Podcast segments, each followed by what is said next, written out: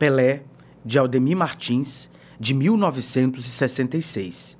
Tem técnica de óleo sobre tela e mede 1 metro e 66 centímetros de altura, por 1 metro e 30 centímetros de largura. O rei Pelé se movimenta como se flutuasse pelo campo de futebol.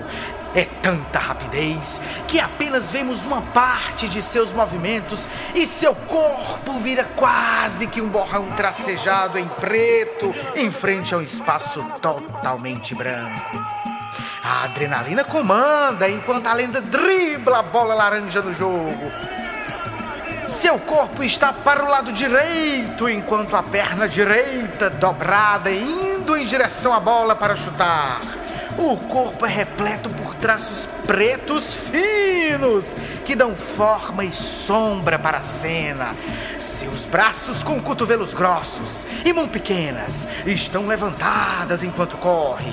A camisa de time é amarela canarinho e bermuda azul petróleo, bem curta, mostrando toda a perna com coxas grossas. Ele tem meias longas, brancas, com sombras pretas até quase o joelho. Seu rosto é bem escuro, quase todo indistinguível, entre preto e marrom escuro, composto composto por diversos pingos pretos que formam os tracejados em sequências.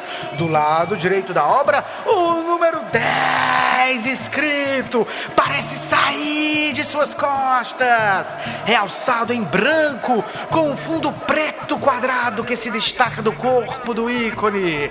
Seus movimentos trazem suor, energia frenética para o corpo, quase sem parar, com vontade de ganhar, como um samba elaborado no drible da bola.